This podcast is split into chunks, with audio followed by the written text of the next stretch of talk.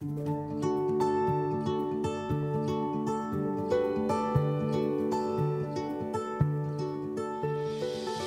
schönen Vormittag.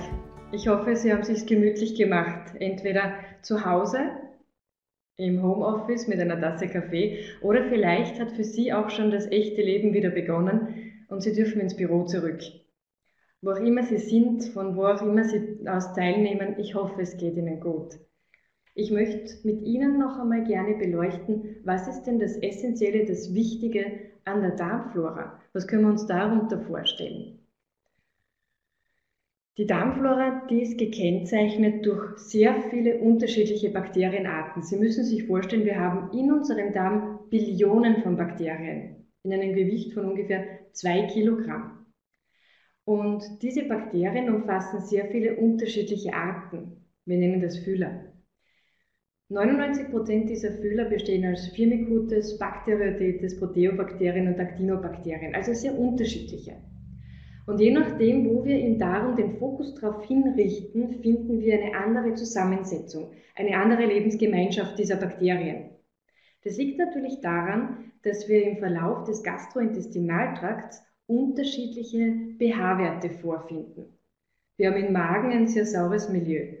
Von 1,5 bis 2 beläuft sich jeder pH-Wert. Das ist wichtig, weil die Enzyme, die im Magen sind, diesen sauren pH-Wert benötigen. Im Dünndarm haben wir noch immer ein, ein angesäuertes Milieu. Da finden wir Bakterien, die sich hier sehr wohlfühlen. Das sind Enterobakterien, das sind aber auch Lactobacillen. Und im Dickdarm langsam wird der pH-Wert abgepuffert, also ein ganz anderer Lebensraum entsteht. Dementsprechend haben wir auch ganz andere Bakterien, die wir hier vorfinden. Am Ende hat das, was da wieder rauskommt, also sprich der Fezes, der Stuhl, einen pH-Wert von 6,5 unter physiologischen Bedingungen. Das ist wichtig. Also diese Charakteristika, dass wir im Darm ganz viele unterschiedliche Arten haben, dass wir unterschiedliche pH-Werte, unterschiedliche Lebensräume vorfinden, das macht die Darmflora speziell und einzigartig. Das unterscheidet sie aber auch ganz massiv von der vaginalen Flora. Denn richten wir den Blick auf die vaginale Flora, dann sehen wir hier, wir finden hauptsächlich Lactobacillen in der Scheidenflora. Hauptsächlich Lactobacillen, also nicht ganz viele unterschiedliche Arten, nicht Lebensgemeinschaften, nein, das sind die Dödeleinbakterien, die Lactobacillen. Und die sind wichtig, um Milchsäure zu produzieren, um Wasserstoffperoxid zu produzieren. Die haben ganz spezielle Aufgaben, nämlich den Kolonisationswiderstand aufrechtzuerhalten, dazu komme ich dann gleich, aber um in der Scheidenflora einen sauren pH-Wert aufrechtzuerhalten. Wir haben in der Scheidenflora einen pH-Wert von 3,8 bis 4,5. Also Sie sehen, das ist ein Unterschied. Im Darm haben wir diesen unterschiedlichen Verlauf. Am Ende hat der Stuhl 6,5. In der vaginalen Flora haben wir ein saures Milieu. Kolonisationswiderstand, was können wir uns darunter vorstellen? Ich würde Ihnen da gerne ein Beispiel bringen, das ich auch oft den Kunden, den Endkunden am Beratungstelefon genannt habe. Stellen wir uns vor, wir haben ein Fußballstadion. Und an diesem Abend spielt eine Fußballmannschaft, die unglaublich begehrt ist, die ganz viele Siege schon heimgetragen hat. Das heißt, in diesem Stadion haben wir alle Plätze besetzt mit euphorischen Fans, mit diesen Gaströten, mit Fahnen. Sie wissen schon, auf was ich hinaus möchte. An diesem Abend halten vor diesem vollbesetzten Stadion zwei Busse, gut gefüllt mit Hooligans. Und diese Hooligans, die möchten richtig aufmischen. Die stürmen in das Stadion hinein, werden dann aber, ob diesen Gashupen und begeisterten Fans, quasi zurückgedrängt und eingeschüchtert. Die merken, ah, da gibt es keine Chance zum Aufmischen, wir ziehen uns besser zurück. Szenenwechsel. Das gleiche Fußballstadion, aber an diesem Abend tritt hier eine, eine Mannschaft zum Spiel an, die die letzten Saison über eigentlich nur verloren hat. Es sind ein paar Fans da, die sich gedacht haben, naja, jetzt habe ich die Karte schon zum Geburtstag geschenkt bekommen, da gehe ich eben auch hin, um meinem Freund einen Gefallen zu tun. Das heißt, wo finden wir Fans? Im Fansektor, also sehr spärlich verteilt. Am gleichen Abend landen auch wieder die zwei Busse vollgefüllt mit Hooligans vor dem Stadion. Die stürmen hinein Und die haben natürlich sehr viele Möglichkeiten, hier richtig Ärger zu machen, aufzumischen. Die sind in der Überzahl. Was wir hier bei diesem Fußballstadion ganz deutlich erkennen ist, wir haben einen fehlenden Kolonisationswiderstand. Das heißt, die Aufgabe der Lactobacillen in der Scheidenflora ist es in der Tat, sehr eng zu besiedeln, dicht an dicht zusammengepackt in der vaginalen Flora vorhanden zu sein und natürlich damit die Plätze zu besetzen, damit Krankheitserreger keine Chance haben. Das gelingt auch durch dieses Runterdrücken, das Senken des pH-Wertes. Das ist ein, ein, ein feindlicher Lebensraum für Krankheitserreger, für pathogene Bakterien. Das heißt, durch diesen Säureschutz werden wir geschützt vor Geschlechtskrankheiten, vor Bakterieninfektionen. Leider Gottes erleben wir Frauen im Verlauf unseres Lebens sehr viele unterschiedliche Dinge, die nicht nur uns als Mensch etwas aus der Bahn werfen, sondern eben auch das vaginale Milieu, die Scheidenflora durcheinander bringen. Ich habe so ein paar Punkte heute für Sie hier angeführt und möchte mit Ihnen besprechen. Ein großes Thema ist da auf alle Fälle diese hormonelle Umstellung, mit dem wir mehrmals in unserem Leben konfrontiert sind. Denken wir an die Pubertät, denken wir an eine Schwangerschaft, denken wir dann später im Leben an die Menopause. All das bringt unser Milieu durcheinander. Wir können es aber auch künstlich hervorrufen und es wird sehr häufig gemacht durch die Verwendung von oralen Kontrazeptiven, also die Antibabypille. Die Antibabypille sorgt auch dafür, dass die Hormone umgestellt werden. Und durch die hormonelle Umstellung verändert sich auch der pH-Wert und die Lactobacillenbesiedelung in der Scheidenflora. Deshalb gibt es ja sehr häufig das Problem, dass Frauen, wenn die eine Antibabypille verwenden, eher zu bakteriellen Vaginosen, also Bakterieninfektionen oder Candidosen, Pilzinfektionen leiden. Das ist natürlich dann auch kritisch zu betrachten, ob es notwendig ist, dass gerade junge Frauen die Empfehlung bekommen, die Antibabypille möglichst durchzunehmen, um damit eine schöne Haut zu bekommen. Also sollte man auch immer an die Bakterienflora in der Scheiden, im Scheidenmilieu denken. Das ist ein so großes Thema. Es ist natürlich die hormonelle Situation im Verlauf eines Zyklus auch ein Thema, wenn das Östrogen sich verändert. Durch die Monatsblutung haben wir nicht nur die hormonelle Umstellung, sondern das Blut an sich hat einen anderen pH-Wert. Also all das verändert das Milieu in der Flora. Und dann kommen noch andere Themen dazu, wie zum Beispiel eine Antibiotikagabe. Antibiotika haben die Aufgabe, Bakterien zu töten. Das ist gut, das hat vielen Menschen das Leben gerettet, nur denken wir daran, dass, dass Antibiotika dann nicht selektiv sind. Es wird getötet, was sich in den Weg stellt. Und dann ist es natürlich problematisch, wenn wir diese wichtigen Bakterien verlieren, denn damit geht der Schutz verloren vor Krankheitserregern. In weiterer Folge ist ein Thema unserer Zeit ganz gewiss die übertriebene Hygiene.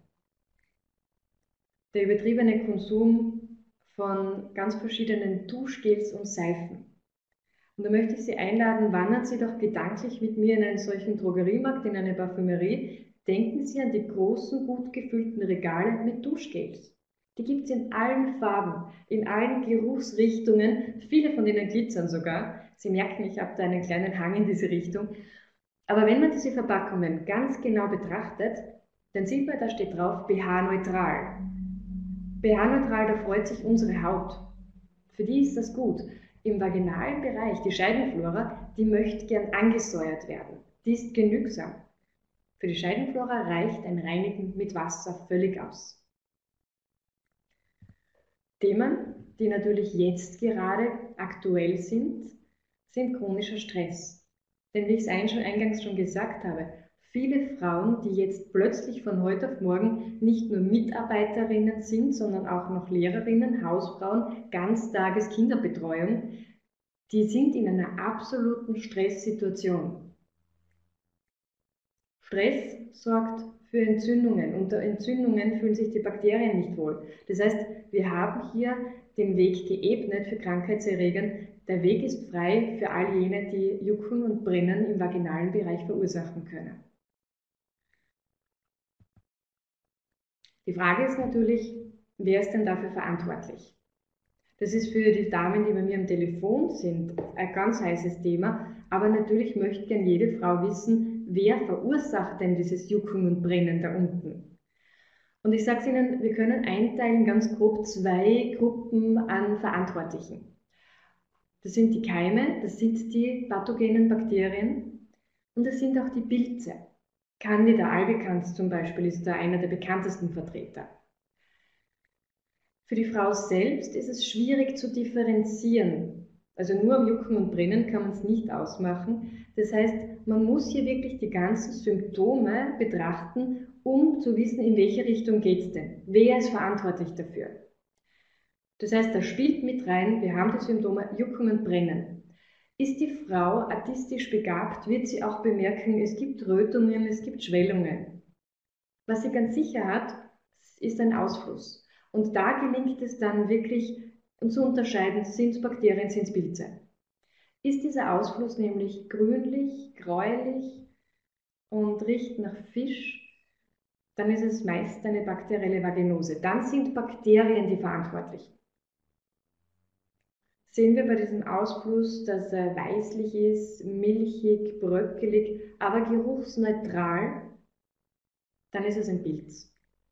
Das heißt, da können wir schon, in, für mich ist es in der Beratung zu differenzieren, aber natürlich den Frauen schon einmal einen Hinweis geben, in welche Richtung geht es denn. Das heißt, dann noch einmal zusammengefasst. Von den Pilzen ist es meistens Candida albicans, der zu diesen Symptomen führt, Jucken, Brennen, weißer Ausfluss. Es gibt dann aber sehr viele Bakterien, die das verursachen können. Und da ist ganz wichtig, und da möchte ich, dass Sie das auf alle Fälle im Hinterkopf behalten, Gardnerella vaginalis zu nennen. Gardnerella vaginalis wird später noch einmal ganz aktuell für uns, ist eben ein Bakterium. Gardnerella vaginalis ist ein Bakterium, das normalerweise auch physiologisch vorhanden ist, aber wenn wir einen fehlenden Kolonisationswiderstand haben, wenn der pH-Wert aus den Bahnen kommt, dann kann Gardnerella vaginalis überwuchern. Es gibt viel zu viel von diesen Bakterien und die können Ärger machen. Dazu kommen wir noch. Häufige Vertreter einer Infektion sind Mobilunki, sind Prevotella, sind Chlamydien, die wir alle kennen, sind Enterobakterien, aber eben auch Staphylokokken. Eine Frage, die man sich natürlich stellen muss, ist, woher kommen denn die? Woher kommen all diese Krankheitserreger, wie Candida, wie Enterokokken? Und die Antwort ist nicht sie kommen aus dem Schwimmbad und lauern darauf, dass sie den Weg über die Bikini-Bikini-Hose dann in den vaginalen Bereich finden können. Nein, das wäre zu einfach. Denn die Besiedelung, sowohl physiologisch, also mit den guten Lactobacillen, als auch pathologisch mit diesen Krankheitserregern, kommt über den Darm.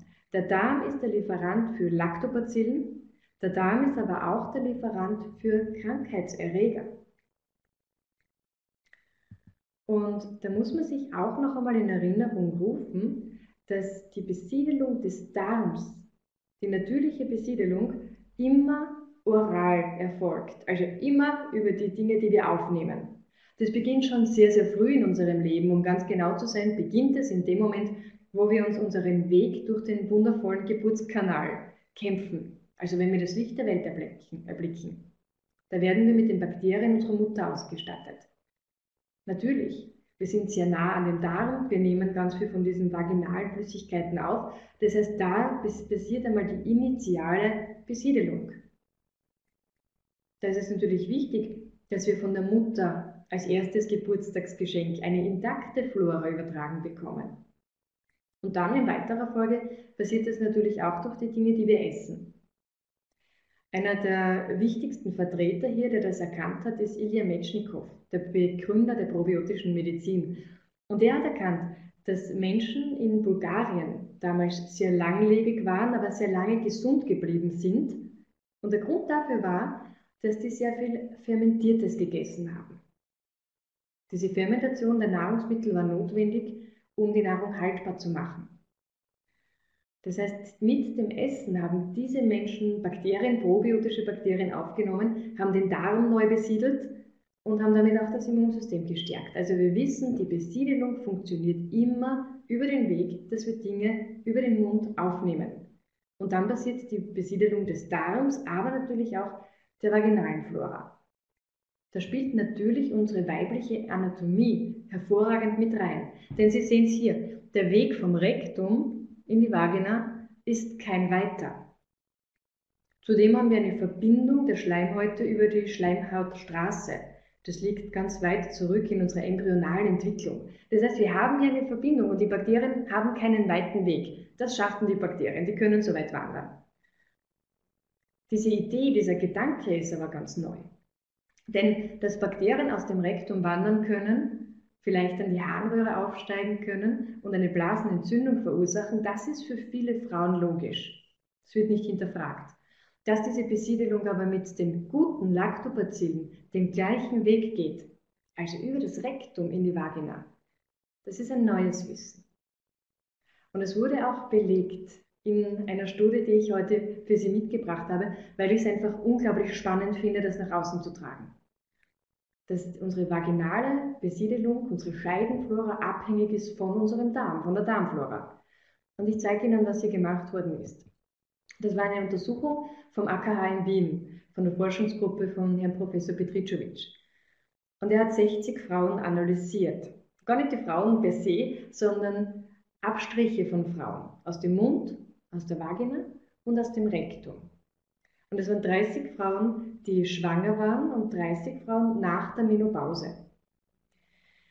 Die schwangere Frau gilt hier bei solchen Untersuchungen immer als Aushängeschild denn man geht davon aus, dass hormonell alles stimmen muss, dass aber auch von den Bakterien alles passen muss, damit es überhaupt zu einer Schwangerschaft kommt. Das heißt, hier ist die schwangere Frau das Aushängeschild für eine intakte vaginale Flora. Bei den Frauen nach der Menopause wissen wir, es kommt zu einer Umstellung der Hormone, ganz klar. Und diese Frauen berichten auch häufig, dass es zu Rötungen kommt im vaginalen Bereich. Zu Rötungen, Trockenheit, Schwellungen, Reizungen, Jucken, und da ist es natürlich naheliegend, dass hier die Bakterienbesiedelung eine Rolle spielt. Was hier nachgewiesen werden sollte, war, dass der Darm in der, in der Tat der Lieferant ist für die Lactobacillen der Scheidenflora. Und das war das Ergebnis. Sie sehen hier, es sind in der Tat bei den schwangeren Frauen 80% der Lactobacillen, 80%, die aus dem Rektum kommen. Bei den Frauen nach der Menopause waren es nur noch 40% Lactobacillen. Also wir sehen hier eine Veränderung. Aber was hier ganz klar hervorgegangen ist, wir haben im Rektum ein Depot, ein Reservoir für Bakterien der Scheide. Und dieses Wissen sollte den Grundstein legen, um ein Probiotikum zu kreieren, das explizit auf die Bedürfnisse der Scheidenflora zugeschnitten ist. Die Absicht ist natürlich gut. Die Frage ist, wie geht man das am besten an? Wie kann man ein Probiotikum für die Scheidenflora am besten kreieren?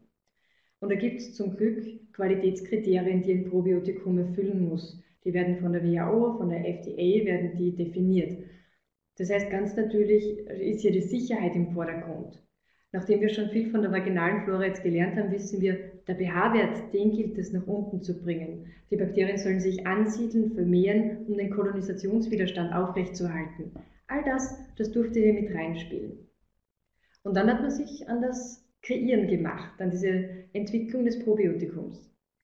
Und ich stelle mir das immer vor, ungefähr so wie eine, eine Castingshow. Wissen Sie, so wie Deutschland sucht den Superstar. Man hatte hier 127 potenzielle Kandidaten an Lactobacillen-Isolaten.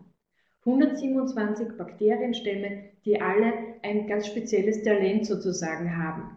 Aber wir können nicht alle in unsere Boyband mit aufnehmen. Das ist auch klar. Das heißt, man musste hier dieses Kontingent an Isolate selektionieren. Schauen, wen können wir brauchen. Das heißt, in den nächsten Recall, in die nächste Runde, kamen alle Bakterien, die auch die positiven Eigenschaften an, an, ans Tageslicht brachten, sozusagen, die wir brauchen, die die FDA, die, die WHO als gutes Probiotikum definiert haben. pH-Wert senken, Pathogeninhibierung, Wachstum, Säurestabilität. Und dann hatten wir noch einen kleineren Kreis, die dann wirklich in die nächste Runde gekommen sind und da galt es herauszufinden, welche dieser Bakterien sind sicher. Denn ganz klar, wir wollen hier keine Antibiotikaresistenzen einbringen. Wir brauchen keine Bakterien, die zu Hämolyse befähigt sind, die Muzine abbauen können. All das wollen wir nicht. Und als man auch diese dann weggeräumt hatte, blieben vier Bakterienstämme übrig. Und es waren Lactobacillus crispatus, Lactobacillus gasseri, Lactobacillus jensenii und der Lactobacillus rhamnosus. Wichtig ist natürlich auch, wenn man ein solches Multispezies-Probiotikum kreiert, dass die auch gut miteinander arbeiten können, dass die ein gutes Team sind.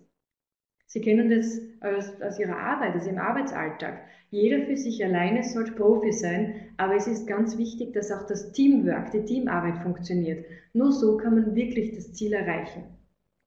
Und deshalb war eines dieser ersten Schritte herauszufinden, können diese vier Stämme als Team arbeiten. Und das wurde natürlich im Laborexperiment nachgewiesen. Es galt hier herauszufinden, sind diese vier Stämme vereint dazu in der Lage, potenzielle pathogene Bakterien oder Pilze zu inhibieren, also das Wachstum einzuschränken, die nicht mehr funktionsfähig werden zu lassen. Und da waren solche Vertreter, war Candida crussi, war Candida albicans, das ich schon genannt hatte, Candida claprata, E. coli, aber eben auch, und da haben wir es jetzt schon wieder, Gardnerella vaginalis. Und Sie sehen hier diese drei Kreuzen. Diese drei Kreuze stehen dafür, dass das Wachstum auf Null reduziert werden konnte. Die wurden im Wachstum vollständig inhibiert. Warum ist das wichtig? Sprechen wir von einer Infektion mit Bakterien, von einer bakteriellen Vaginose, dann sehen wir hier häufig eine Co-Infektion von Gardnerella vaginalis und einem anderen Bakterienstamm. Also die sind im Doppelpack vertreten. Wir haben schulmedizinisch immer bei so einer Bakterieninfektion natürlich die Verabreichung von einem Antibiotikum. Was sehr viele Frauen aber schon erlebt haben, ist, dass sie nach dieser Antibiose das gleiche Problem hatten wie davor. Das Jucken und das Brennen kam relativ schnell zurück. Wir sprechen ja auch von einem Rezidiv oder von einer chronischen Infektion. Der Grund dafür ist, dass Gardnerella vaginalis dazu in der Lage ist, einen Biofilm auszubilden. Einen Biofilm. Das kann man sich so vorstellen, dass Gardnerella vaginalis sehr dicht aneinander gepackt ist und einen Schutzschirm ausbildet. Da kommt das Antibiotikum nicht durch. Das prallt dagegen und ist wieder weg. Das heißt, Gardnerella macht diesen Biofilm und ich habe vielleicht da hinten verpackt, hinten versteckt Mobilunki stehen, die die lange Nase zeigen, weil das Antibiotikum keine Wirkung hat.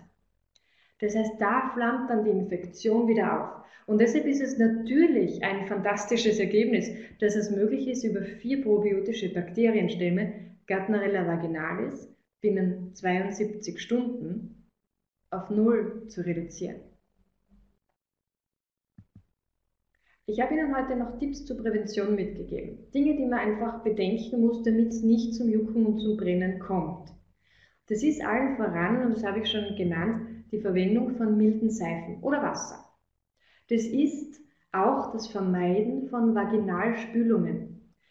Es ist im Moment jetzt gar nicht mehr so der Trend in diese Richtung gehend, aber es gab eine Zeit, wo quasi inflationär Vaginalspülungen Spülungen verwendet wurden. Das heißt, da auch im Hinterkopf zu behalten, wenn man das anwendet, dass damit auch gute Lactobacillen verloren gehen, die wichtig sind für die Scheidengesundheit. Ein Tipp, der meiner Erfahrung eher bei Frauen über, ja, sagen wir mal 35 auf offene Ohren stoßen wird, ist, das Tragen von weiter Unterwäsche, weiten Baumwollunterhosen, nennen wir das Kind bei Namen, weiten Baumwollunterhosen, die eine gute Belüftung zulassen. Ich lasse Sie jetzt einmal kurz mit diesem Bild alleine und ergänze dann natürlich das Vermeiden von zu langen und zu heißen Bädern. Also auch wenn man noch so gestresst ist, bitte dran denken, lange heiße Bäder verändern das vaginale Milieu und bei der Verwendung von Tampons und Binden dran denken. Erstens, dass die regelmäßig gewechselt werden müssen. Zweitens, dass man auch vor dem Wechsel von Tampons die Finger, also die Hände waschen sollte. Das ist ganz wichtig. Eine Sache, die man hier vielleicht noch äh, ergänzen könnte, ist, dass die Verwendung von Menstruationstassen ähm, das Scheidenmilieu nicht verändern, nicht negativ beeinflussen. Wichtig ist natürlich, dass es ohnehin intakt ist, weil es eine Frage ist, die da häufig kommt.